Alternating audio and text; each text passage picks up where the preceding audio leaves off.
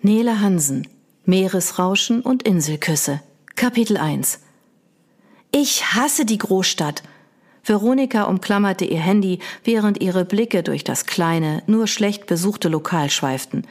Keiner fühlt sich an irgendetwas gebunden oder verpflichtet.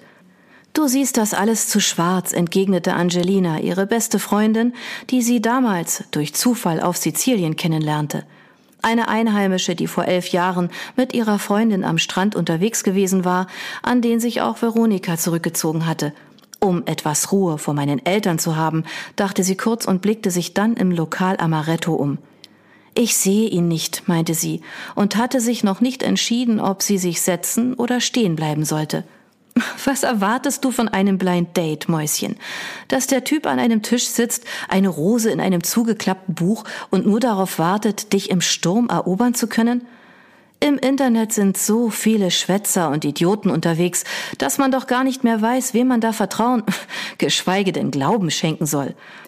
Ich habe dir doch gleich gesagt, dass du das lassen sollst mit diesen albernen Apps.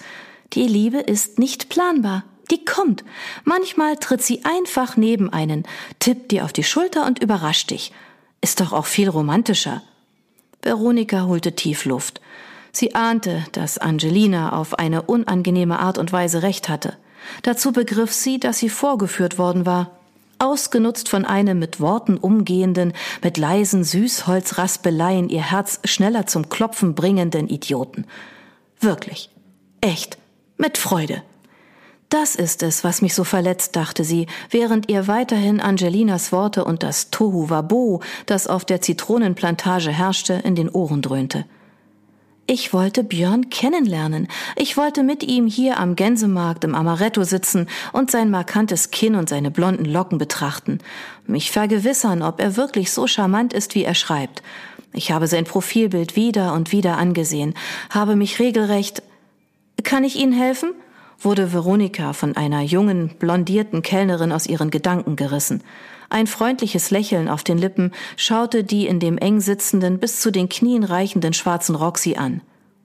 Ist, ist jemand hier, der nach Veronika Wüss gefragt hat? Allmählich bekam sie Bauchschmerzen, während der Druck schlimmer wurde, der in ihrer Brust aufstieg. Obwohl sie merkte, dass sie sich gedanklich in etwas verrannte, war da etwas in ihr, das den Gedanken zu Ende spinnen wollte, der ausgesprochen und auf die Welt losgelassen werden wollte, um sie was?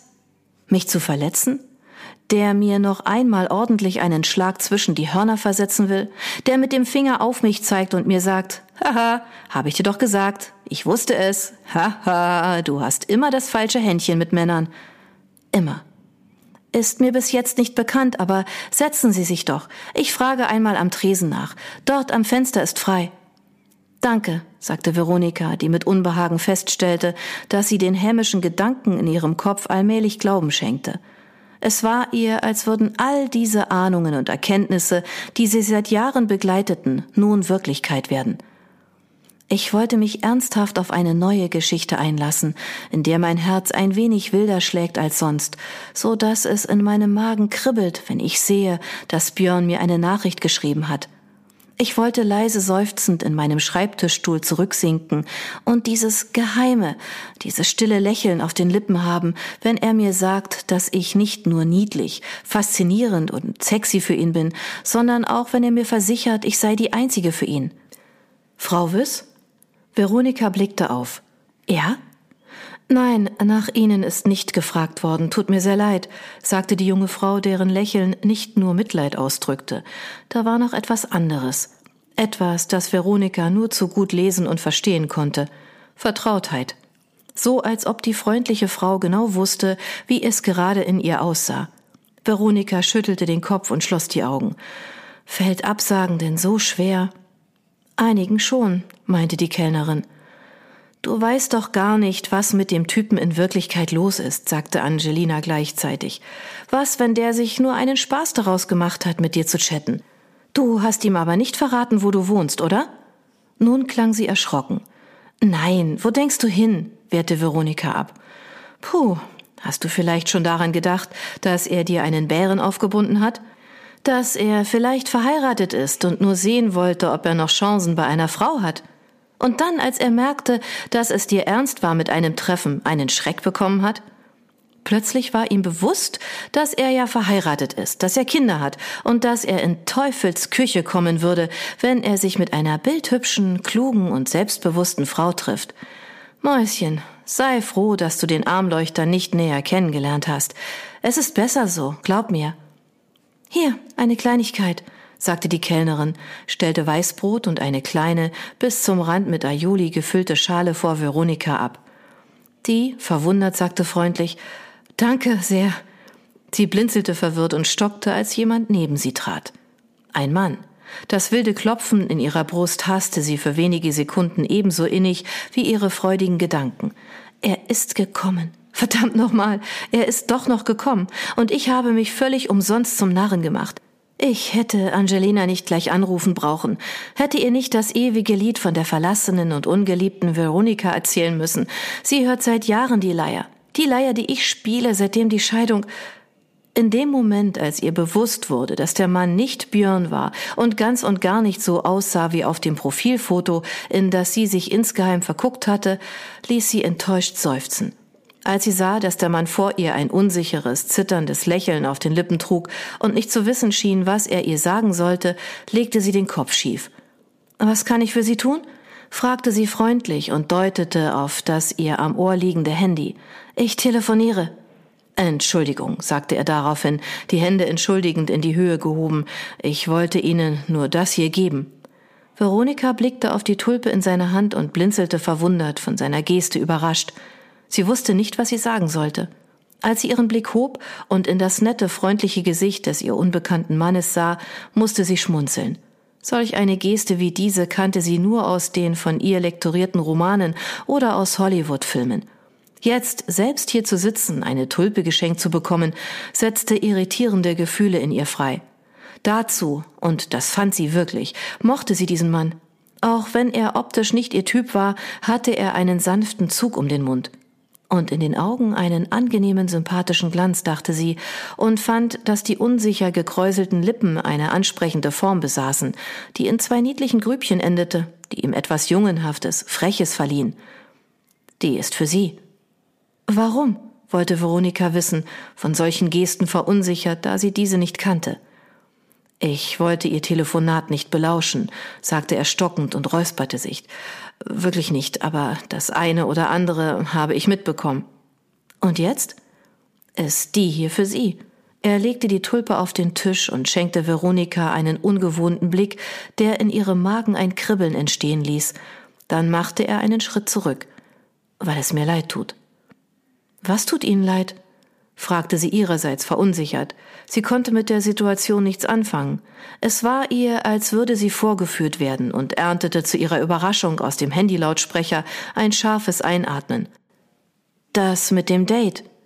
Das ist total süß von Ihnen, sagte sie. Seien Sie mir aber bitte nicht böse. Ich wollte nicht, dass jemand mein Gespräch mitbekommt. Ihr Gegenüber hob abwehrend die Hände, schluckte deutlich sichtbar, verlor sämtliche Farbe aus dem Gesicht. Es tut mir wirklich leid.